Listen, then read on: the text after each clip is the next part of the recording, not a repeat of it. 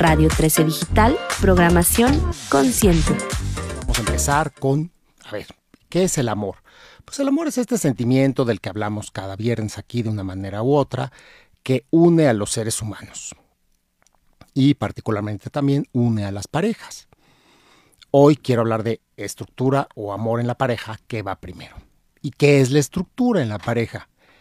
La estructura es cómo se organiza la pareja, cómo, cómo se hace compatible, cómo se complementa. La estructura es lo que para mí le da soporte al amor. Entonces, curiosamente, pues para mí va primero la estructura que el amor. Y ahorita vamos a ir desarrollando un poco esto, pero para mí va primero la estructura que el amor. ¿Qué sucede en una pareja? Todos medio conocemos las etapas, probablemente todos, o pienso que todos las hemos vivido de algún modo u otro. Em, ¿Cuáles son las etapas en la pareja? Y todos vamos a pensar, bueno, ¿cómo va la estructura primero que el amor?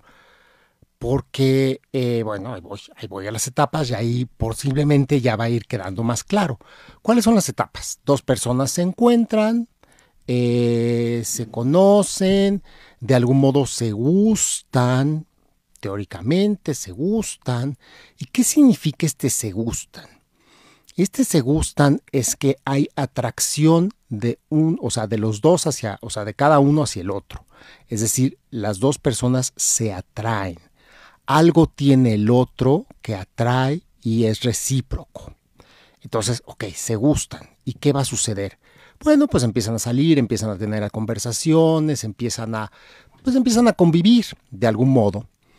Y aquí, pues si se siguen gustando, pues entonces sigue avanzando el, eh, el tema de la pareja. Es decir, se van gustando, salen, se van conociendo, no hay orden, no hay un que sí o que no, pero en algún momento pues va a haber más contacto físico, en algún momento va a haber eh, un beso, en algún momento va a haber intimidad y mientras todo esto sucede, pues se están conociendo.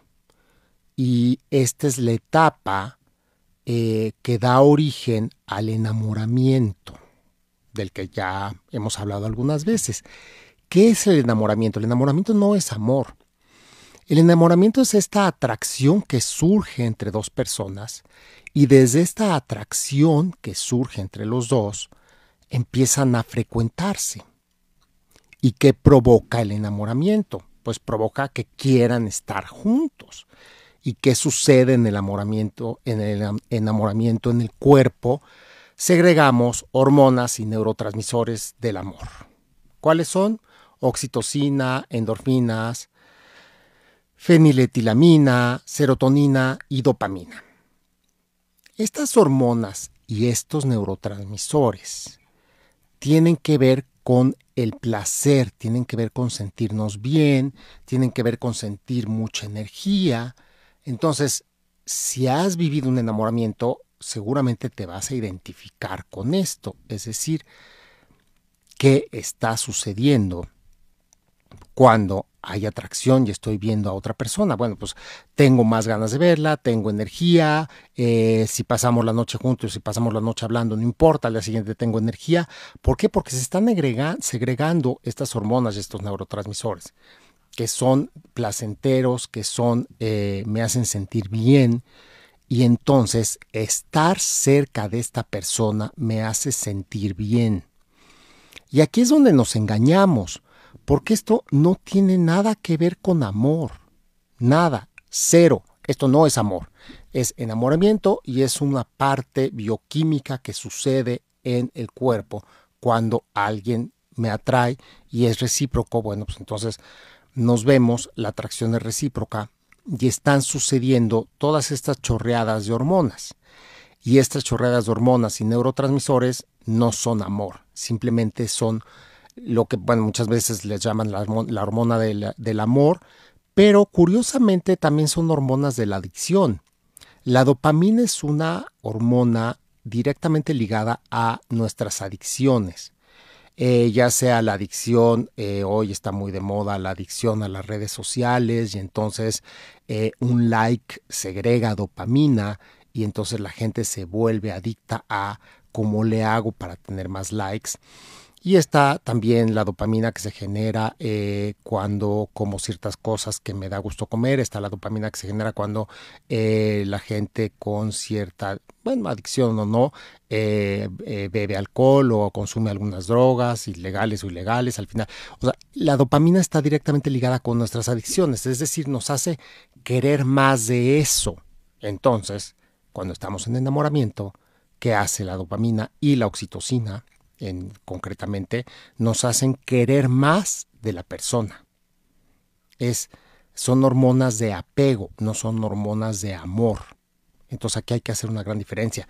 Una adicción que es, una adicción es quiero más, nada es suficiente y es una y es una es una actitud de apego o de em, o de avaricia. Entonces durante el enamoramiento lo que estamos experimentando es esto. Parece terrible, es terrible, así es. Esto es lo que experimentamos durante el enamoramiento. Entonces, te recuerdo el tema de hoy, la estructura en la pareja. Eh, ¿Qué va primero? ¿Estructura o amor? Y los teléfonos aquí en cabina para que nos llames y nos dejes mensajes: 55 52 62 1300, extensión 1414 o 55 6100 7454 para que nos mandes un WhatsApp con tus comentarios. Entonces regresamos a esta etapa del enamoramiento, que lo que estamos es únicamente con chorreadas de hormonas y realmente esto no es un sentimiento, es, es un fenómeno que sucede en el cuerpo y me hace, si estoy dentro de, este, eh, de esta dinámica, me hace desear estar con la otra persona y como les digo, la, la, dopamina es esta hormona directamente ligada con las adicciones, me hace desear más y más estar con la otra persona. Y curiosamente es lo que llamamos amor, pero no, es simplemente apego, es la dopamina que se está segregando. Y esta etapa de enamoramiento dura, pues depende del autor, depende de las personas, puede durar 3, 4, 5, 6 meses, hasta máximo dos años. Yo digo que no rebasa el año. Yo digo que el enamoramiento difícilmente rebasa el año. Eh, entonces, bueno, ¿qué pasa cuando todas estas hormonas y neurotransmisores, es decir, estos moduladores de estado de ánimo positivo y que nos provocan apego a la persona, qué pasa cuando dejamos de segregarlos, cuando de algún modo nos acostumbramos a la persona? Pues pasa que si la persona verdaderamente no nos gusta, pues dejamos de tener ganas de estar cerca de la persona. Es decir, del enamoramiento podemos pasar al amor o no. Y ojo, aquí hay gente adicta a los enamoramientos. Y ahí, eh, pues claro que somos podemos ser adictos a los enamoramientos. ¿Por qué? Por todos estos, eh, todos estos moduladores de estado de ánimo positivo. Es decir, si conocer a una persona, que haya atracción y entonces estar viéndonos eh, me provoca querer estar con la persona y tener dopamina, bueno, pues entonces puede volver adictivo el enamoramiento.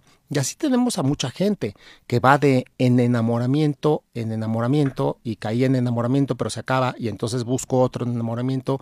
Y hay mucha gente que va de enamoramiento en enamoramiento y que cambian de pareja cada seis meses, cada año, máximo cada dos años, eh, porque no pueden pasar a la etapa de amor. Entonces, cuando va terminando el enamoramiento, eh, es, es más, desde el enamoramiento, yo te recomendaría ver qué estructura se está formando. Lamentablemente el enamoramiento es una etapa muy ciega. Entonces caemos, ahora sí que completamente caemos de clavado en el vacío porque esta atracción me ciega. Entonces aquí hay que ser, pues hay que ser un poco objetivos y lo, mi recomendación es, ok, estoy en enamoramiento, hay atracción, ok. Observa qué estructura hay detrás de la persona. Es decir, observa si la persona, porque la personalidad no cambia, aunque haya enamoramiento y estemos cegados, la personalidad no cambia. Cada uno somos lo que somos. Entonces, aunque haya enamoramiento, vamos a dejar ver nuestra personalidad. Y aquí es muy importante observar qué estructura ofreces tú y qué estructura ofrece la otra persona. ¿Y a qué me refiero con, con estructura? Porque esto es lo que va al final a formar o no una pareja que pueda ser sólida y que pueda ir creciendo. Si tú desde el principio observas que la persona tiene hábitos estructurados y te dice nos vemos el fin de semana y planeamos el fin de semana, pero al mismo tiempo entiende si tú tienes una fiesta o un tema con tu familia o con tus amigos, entiende que pues ese día aunque tengan muchísimas ganas de verse, pues tú vas a ir a tu evento en el que posiblemente en este momento de tu vida él o ella no están incluidos. Hay eventos de la universidad, eventos de la familia, eventos del trabajo, eventos en los que incluimos a la pareja cuando verdaderamente ya es pareja. Entonces eh, hay que observar si te deja o no libertad, porque eso va a ser durante toda la relación, qué tanta libertad e independencia permite y qué tanto al mismo tiempo, qué tanto compromiso, es decir, qué tanto si está adentro de la relación y hace planes contigo. Hay que observar también la estructura que ofrece la persona y lo que ofreces tú, obviamente, con relación a, eh, a, compartir, es decir, la persona tú observas que es compartida o no es compartida. En fin, es, observar qué estructura ofrece. También hay que observar sus hábitos, porque sus hábitos van a dar una estructura. Eh, trabaja con un horario, no trabaja con un horario, duerme con un horario, no duerme con un horario, se ejercita con un horario, no se ejercita con un horario. Y aquí voy a decir algo tremendamente revelador y posiblemente pues confrontante o confrontador para quien me esté escuchando. ¿Qué es lo que voy a decir? Hay tres indicativos de la salud mental de una persona.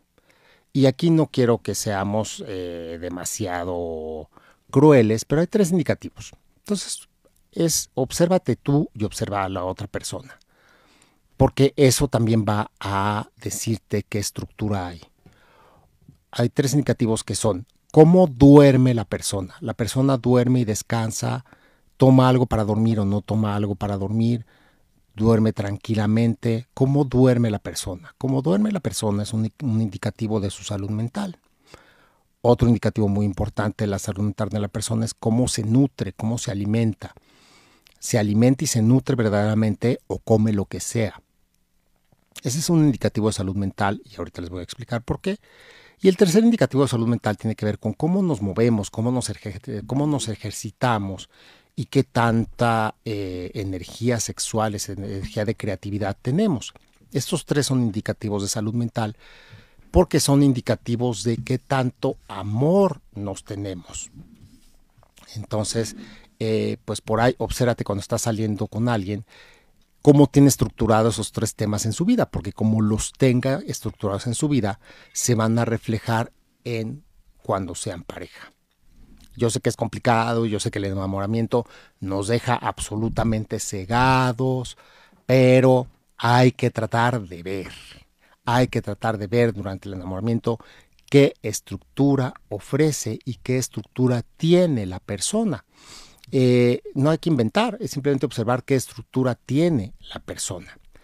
Y antes de seguir con de que cómo, cómo aplicamos lo de estructura eh, pasado el enamoramiento, vamos a ver una llamada que nos llegó de un anónimo que nos dice, bueno, les recuerdo que pueden llamar y dejar mensajes. Nuestros teléfonos aquí, 55 52 62 1300, extensión 1414 para llamar y dejar mensaje. Y WhatsApp 55 6100 7454. Entonces, este anónimo nos dice, yo tengo un tema. Fíjate que yo tengo que tomar medicamento de por vida, ya que tengo un tema de salud. Y yo no se lo había querido contar a mi pareja para no tener eh, para no tener lástima y un día checó mi cel y vio mis estudios. Eh, me confrontó y peleamos, ya que eh, invadió mi privacidad. Y él dice que no le tuve confianza. Y, ya está muy dañada la relación. Casi ya no hablamos. ¿Por qué se les tiene que contar todo? Em, bueno, esto finalmente forma parte de qué sucede en el enamoramiento y cuando vamos conociendo a alguien. Em, no se les tiene que contar todo, no, no sé qué, enfermedad sea la que me dice eh, este anónimo, pero em, ahí sí es, hay temas de salud delicados. Eh, si yo tengo un tema de salud que tiene que ver con una condición como hipertensión, tengo que tomar de por vida un medicamento para la hipertensión, que ahí yo tengo mis ciertas dudas, pero bueno, imaginemos que tengo que tomar de por vida, porque yo digo que finalmente eh, si uno pone mucha atención en su cuerpo y en sus hábitos, hay muchas enfermedades que se puede quitar. Pero imaginemos la hipertensión, que es algo muy común y que hay gente que tiene que tomar medicamento toda su vida para la hipertensión. Es algo que no es contagioso, es algo que tiene que ver contigo, pero también es algo que no es vergonzoso. Es decir, estar enfermo de algo, ¿por qué sería vergonzoso? ¿Por qué habría que ocultarlo? Y aquí yo me pregunto, ¿qué tanta confianza te da la persona para ser quien eres? Y para tener vulnerabilidades. Y aquí estamos abriendo todo un capítulo. Eh, si yo no me atrevo a ser quien soy y a mostrarme como ser humano con mis vulnerabilidades ante el otro, es una situación que vale la pena revisar. Posiblemente solo tiene que ver conmigo y con mi sentimiento de vergüenza y entonces me toca fortalecer confianza. O posiblemente tiene que ver con el otro, que el otro puede ser, y no estoy diciendo que lo sea, mucho ojo aquí, anónimo, estoy simplemente eh, dando opciones. Hay gente por ahí psicópata, definitivamente psicópata, que no tiene contacto con sus sentimientos y que pues lo más que le preocupa es ser vulnerable y mostrarse vulnerable y por lo tanto si la pareja se muestra vulnerable, de ahí la va a desbaratar. Pero entonces, pero solo estoy dando opciones. O bien tiene que ver con un tema de comunicación en donde, pues más bien es eh, un poco falta de confianza de un lado, en donde, pues, ¿por qué te avergonzaría tener una enfermedad? y otra parte del otro lado es sentir que pues si había mucha comunicación, ¿por qué le ocultaste un tema de salud? Y posiblemente vaya más ahí, es un tema de comunicación. La mayoría de las parejas no tienen comunicación.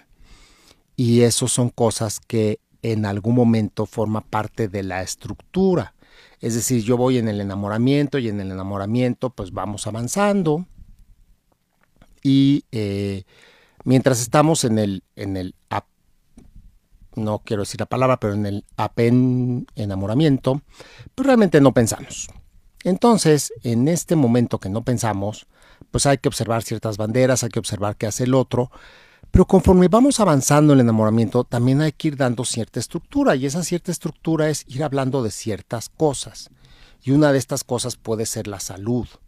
Es decir, oye, qué tan sano, qué tan sana estás, qué temas de salud tienes, qué te preocupa. Todo esto forma parte de la estructura. Y por eso digo que la estructura va antes que el amor, porque es, eh, hay muchos, hay, el otro día había hasta en, línea que podías comprar eh, cartitas, una baraja para jugar a las preguntas en la pareja pero hay, en el origen, hay una escritora que hizo 36 eh, preguntas para enamorarse. Si ustedes las googlean, 36 preguntas para enamorarse, las van a encontrar. Y estas 36 preguntas para enamorarse, pues yo no recomiendo hacerlas al principio cuando estás conociendo a alguien, pero sí eh, cuando ya avanzaste en, en un enamoramiento, 3, 4, 5, 6 meses, posiblemente ya es momento de profundizar y de dar estructura.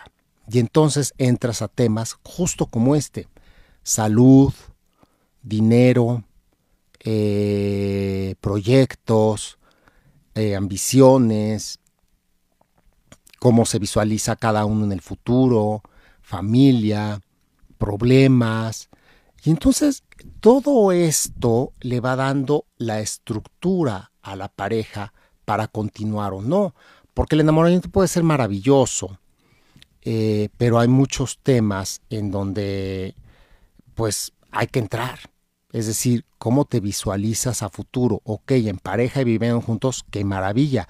Ok, ¿y qué significa para ti tener pareja y vivir juntos? ¿Qué significa para ti, en dado caso, un matrimonio? ¿Quieres hijos? No quieres hijos. ¿Quiero hijos? No quiero hijos. ¿Quiero vivir en pareja? No quiero vivir en pareja. ¿Quiero cada uno en su casa? O sea, es, es, es ver cada uno cuáles son sus intereses y si son compatibles. Y aquí estamos hablando de comunicación. Y si queremos hijos, ¿cómo los vamos a educar? Los vamos a educar como dice mi mamá o como dice tu mamá, o como me educaron a mí o como te educaron a ti, porque de entrada ya son dos educaciones diferentes. Eh, y de entrada seguramente las dos educaciones tienen eh, áreas de oportunidad, por no decirlo de otra manera. Pero definitivamente todas las educaciones que recibimos tienen áreas de oportunidad. Entonces, todo esto es la estructura que vamos a ir dándole a la pareja. ¿Y en qué momento se la damos? Pues antes de que entre el amor, porque es lo que define si puede entrar en el amor o no. El enamoramiento, recordemos que es pura atracción. No hay verdaderamente un sentimiento, hay únicamente eh, hormonas y neurotransmisores que son positivos, que son de apego, que son placenteros, y entonces por eso estamos juntos. Pero pasado el enamoramiento, viene el amor, y el amor es algo que se construye. Por eso necesito estructura. Si no hay estructura, ¿cómo construyo? Y eh, lamentablemente, de, pues yo veo llegar parejas conmigo eh, que nunca se cuestionaron ¿Cuál es la estructura? Es decir, ok, perfecto, nos, nos, yo quiero vivir en pareja, ok, yo también. ¿Cómo vamos a vivir? ¿Te gusta una casa? ¿Te gusta un departamento? Eh, ¿Qué necesitas tú en la casa? ¿Qué necesito yo en la casa? No, nos vamos o se van. Yo me voy un poco menos, pero también les, les, confieso que también me he ido como el Borras y también me ha ido muy mal por haberme ido como el Borras. Eh, pero les recomiendo pues ir definiendo, ok, cómo es para ti el amor y la pareja.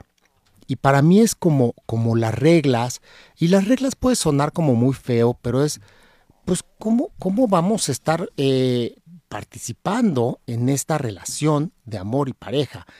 Eh, ¿Cómo ves tú el amor en la pareja? ¿Cómo ves el dinero? ¿Cómo ves los temas de salud? eh, cómo ves los temas de la familia, ah, cómo ves la toma de decisiones, eh, es decir, eh, hay que recordar que si alguien nos ama, ese alguien es de algún modo proveedor de contención, de comprensión. O sea, cuando alguien nos ama es nuestro lugar seguro. Y si amamos a alguien, somos el lugar seguro de esta persona.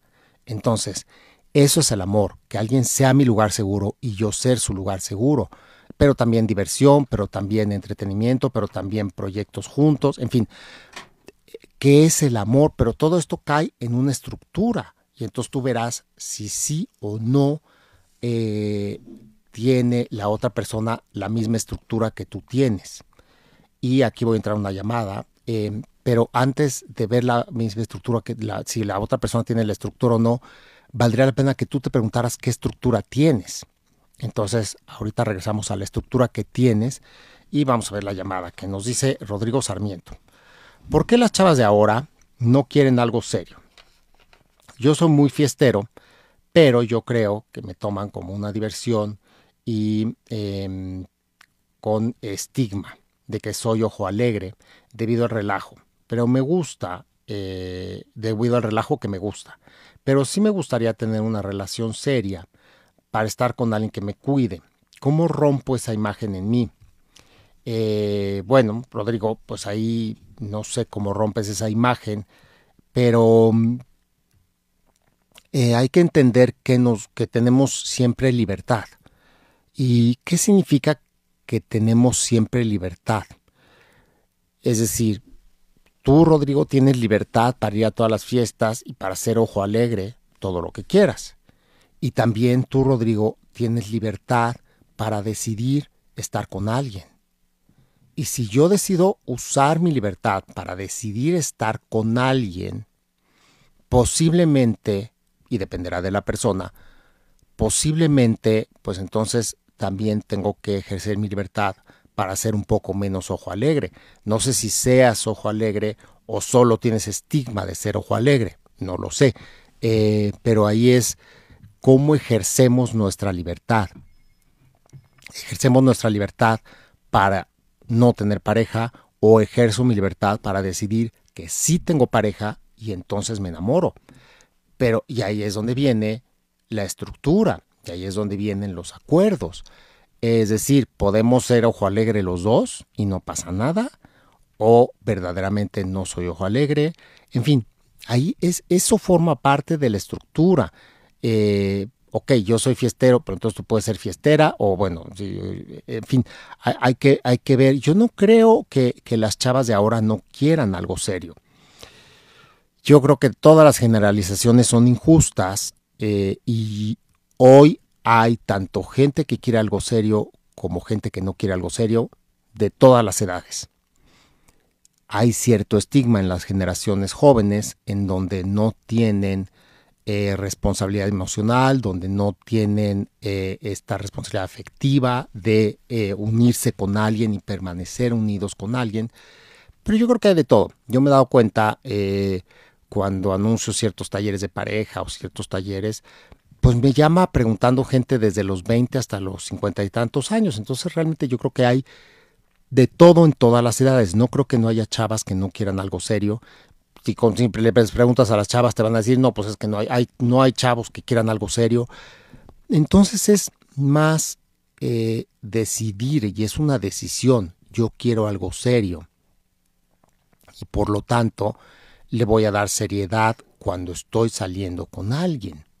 Y eso es, lo, eso es justo lo que estoy mencionando que hay que observar en el enamoramiento. En el enamoramiento hay que ver si la persona da seriedad y está ahí para hacer planes. No es que no tenga libertad para ir a una fiesta de vez en cuando con algunas cosas, pero si estoy saliendo con alguien y no la incluyo en los planes, probablemente eh, se va a sentir un poco mal todos traemos huellas de rechazo y es comprensible que no me incluyan en planes como de la familia y hasta agradezco que no me incluyan en planes como de la familia, que no me incluyan en planes del trabajo, pero que no me incluyan en fiestas, ahí yo ya me lo preguntaría, tanto como hombre como mujer. Entonces hay que, hay que, yo pondría atención aquí, Rodrigo, y muchísimas gracias por, por tu pregunta porque nos permite eh, ir, ir hablando del tema. ¿Cómo rompes esa imagen en ti, que es tu pregunta concretamente?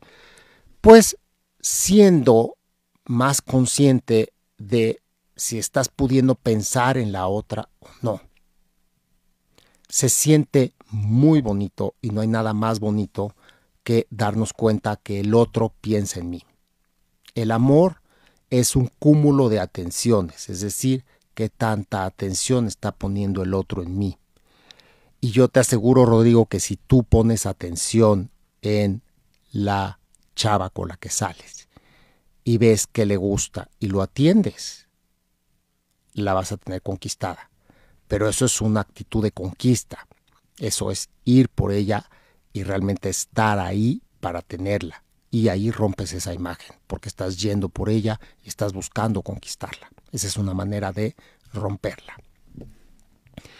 Entonces, bueno, eh, esto pasando el enamoramiento y entonces empiezan lo que les comentaba yo de hacernos preguntas de manera recíproca, es decir, ¿cómo veo yo el futuro? Y aquí es preguntas de todo, ya habíamos dicho, preguntas que tienen que ver con em, el dinero, con los hijos, con la casa, con cómo se comparte la casa, con cómo se comparten las tareas de la casa, con cómo se hacen los gastos, con cómo se comparten los gastos, si los gastos se comparten o no.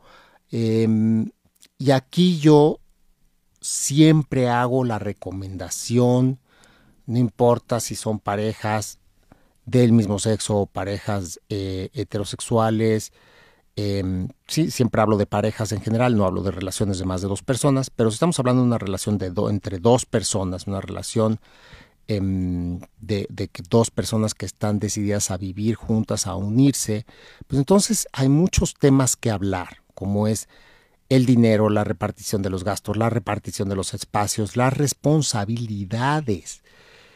Eh, lamentablemente sí hay responsabilidades.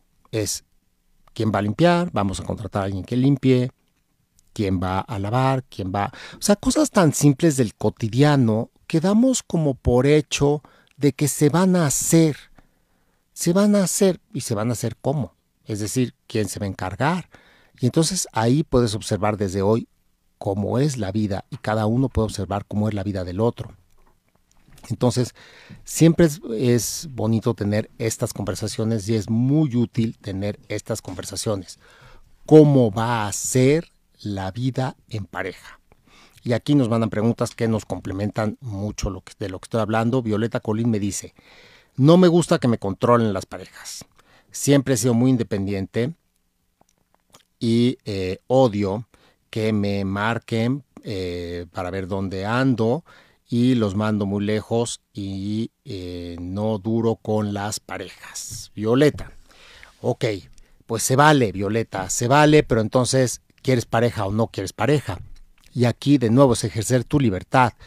Yo siempre recomiendo nunca perder la independencia. Nunca, nunca, nunca. Incluso mujer, te vas a embarazar, porque hoy me da mucha risa que las parejas dicen nos embarazamos, no nos embarazaron, la que se embaraza y la que lleva al bebé en el vientre es la mujer. Entonces, mujer, te vas a embarazar, vas a dejar de trabajar, vas a parir, vas a tener que eh, estar lactando, ok. ¿Qué va a suceder si una mujer entra en maternidad? ¿Ya no va a tener dinero? Pues eso es terriblemente injusto, porque el hijo es de los dos. Y yo he tenido casos y he conocido personas de mujeres que se embarazan y entonces como están embarazadas y no pueden trabajar, ya no pueden comprarse ni siquiera el perfume que les gusta porque no tienen dinero. Entonces, claro, claro, Violeta, yo también estoy muy de acuerdo contigo de que la independencia es fundamental siempre. La mujer debe mantenerse y el hombre, pero bueno, más la mujer, porque tradicionalmente la mujer era como más dependiente. La mujer siempre recomiendo que se mantenga independiente porque la independencia te da posibilidad de quedarte o irte en el momento que lo decidas. La independencia te da la posibilidad de comprarte el perfume que quieras en el momento que lo deseas. La independencia te da la posibilidad de eh, ir a terapia en el momento que lo deseas. O sea, claro, o sea, la independencia nunca hay que perderla, nunca, nunca. Pero amar no significa perder la independencia. Y eso es de las cosas que se hablan. Eh, también he, visto parejas que, pues que no se comunican dónde van a andar o qué van a hacer durante el día. Y si yo vivo con alguien, pues yo creo que, y es mi pareja, pues, pues nos comunicamos qué vamos a hacer y dónde vamos a andar. Y si estamos en una relación de noviazgo y la relación ya está bastante avanzada, yo creo que forma parte de la relación comunicarnos dónde y qué vamos a hacer porque es parte de, eh, parte de estar con el otro. De nuevo, puedo ejercer mi libertad para no estar con nadie o puedo ejercer mi libertad para decidir tener un novio o una novia. Y si ejercí mi libertad para decidir estar con alguien, entonces esto comprende ciertas consideraciones a la otra persona. Entonces, y ahí hay una línea muy fina porque también hay gente muy celosa que pretende controlarte. Y en, ahí esa línea sí hay que marcarla. Y es un tema es informarse cada uno de lo que está haciendo. Y otro tema es dejarse controlar o entrar en un cuadro patológico de celos o de control. Entonces, Violeta, ahí hay un punto medio que creo que podrías caer en ese punto medio. No es control, es comunicación y entonces esa comunicación yo siempre la recomiendo. Por aquí nos escribe Hugo Aguilar.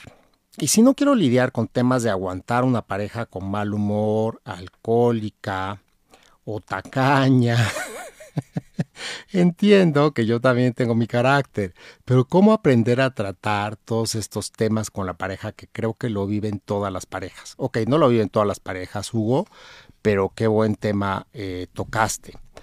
Eh, tú te vas a dar cuenta durante el enamoramiento, y por eso hay que observar todo lo que sucede durante el enamoramiento, si alguien tiene problemas con su manera de beber, lo vas a ver durante el enamoramiento. Es decir, tú vas a ver si alguien es alcohólico, alcohólica o no durante el enamoramiento. Eso no se puede ocultar. tú vas a ver si la gente, si la persona toma una o dos copas o toma toda la tarde sin parar. Y aunque salga de pie y salga caminando y se suba a su coche, pues tomó toda la tarde sin parar, posiblemente 10 tequilas al hilo. Entonces, hoy eso lo hace cada semana. Hoy, pues yo ahí ya observaría, pues ya observaría alguna banderita roja en cuanto al alcohol. Eh, parejas con mal humor, pues, mal humor vamos a tener todos.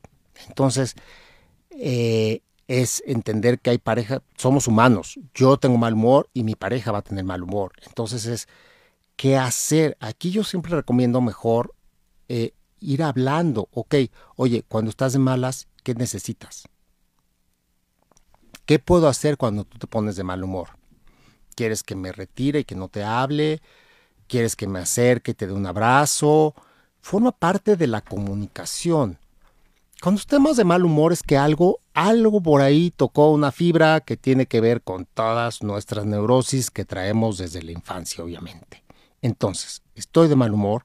Ok, ¿qué puede hacer la pareja cuando estoy de mal humor? Y eso es parte del amor. Y he notado que es complicadísimo de lograr en las parejas, pero es, estoy de mal humor, ok.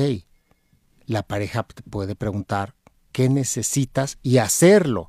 Eso es entender y eso es compenetrarse en la pareja y eso es contener al otro. Cuando está de mal humor, preguntar qué necesita. Y obviamente no le preguntas cuando está de mal humor qué necesita. Cuando se le baja el mal humor y está en un buen momento, en donde los dos están de buen humor, le, le puedes comentar, oye, el otro día te observé enojado, te observé enojada y no supe qué hacer.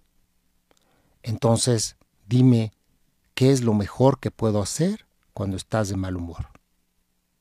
Y ya, y entonces resolvemos, y entonces la pareja se va uniendo. Y ahí vas aprendiendo a tratar todos estos temas.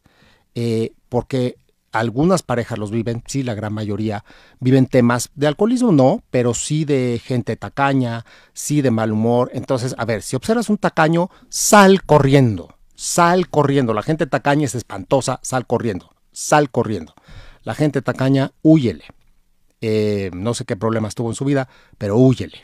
Yo ahí sí recomiendo, porque la gente tacaña es tacaña en amor, es tacaña en dinero, es tacaña en todo. Entonces, si observaste un tacaño, corre, una tacaña, corre. Ahora, si eres heterosexual, eres hombre, sales con mujeres, hay cierta labor de conquista. Entonces, pues puedes tú ofrecer el pago y entonces eso te hace a ti espléndido. Y eso es muy bonito, ser espléndido y ser generoso con la pareja.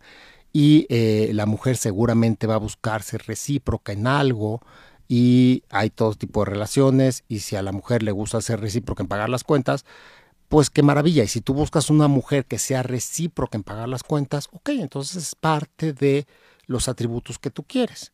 Que la mujer sea eh, muy recíproca y pague las cuentas. Entonces, bueno, desde las salidas eso se puede arreglar y hoy creo que se vale, aunque yo siempre recomiendo que el hombre sea el espléndido, pero tal vez es una deformación por mi edad. Pero yo creo que la energía masculina es energía de empuje y es energía de dar. Una última pregunta antes de cerrar. Muchísimas gracias por sus llamadas. Eh, Julio Pantiga nos dice, una pregunta. Cuando se enoja mi novio y quiere estar con, eh, quiero estar con él o lo abrazo o me dice que lo deje, que cuando se pelea con su mamá o hermanos, que lo deje solo y que no se guarde coraje, pero siento que se va a enfermar. Ok. Pues aquí, de nuevo, Julio, es si se enoja, cuando no está enojado, preguntarle qué necesitas y qué puedo hacer cuando estás enojado. Y hacer eso. Eh, posiblemente solo necesita un abrazo, posiblemente solo necesita escuchar que lo quieres, no sé, es que necesita cuando esté enojado. Ahora, yo siento que se va a enfermar, pues sí, pues todos si nos guardamos cierto coraje nos vamos a enfermar, pero bueno, pues hay también hay que dejar a cada persona en su proceso. O sea, yo soy responsable de mis corajes y de mis enojos y de si me los guardo o los saco. Y cada uno es responsable de sus corajes y sus enojos y si los guardo o los saca tú como pareja lo más que le puedes decir es que le pase lo que le pase, ahí estás. Y eso seguramente lo va a sentir muy bonito. tal vez cuando esté enojado no es el mejor momento de decírselo, pero cuando no esté enojado, sí le puedes decir, pase lo que pase, aquí estoy.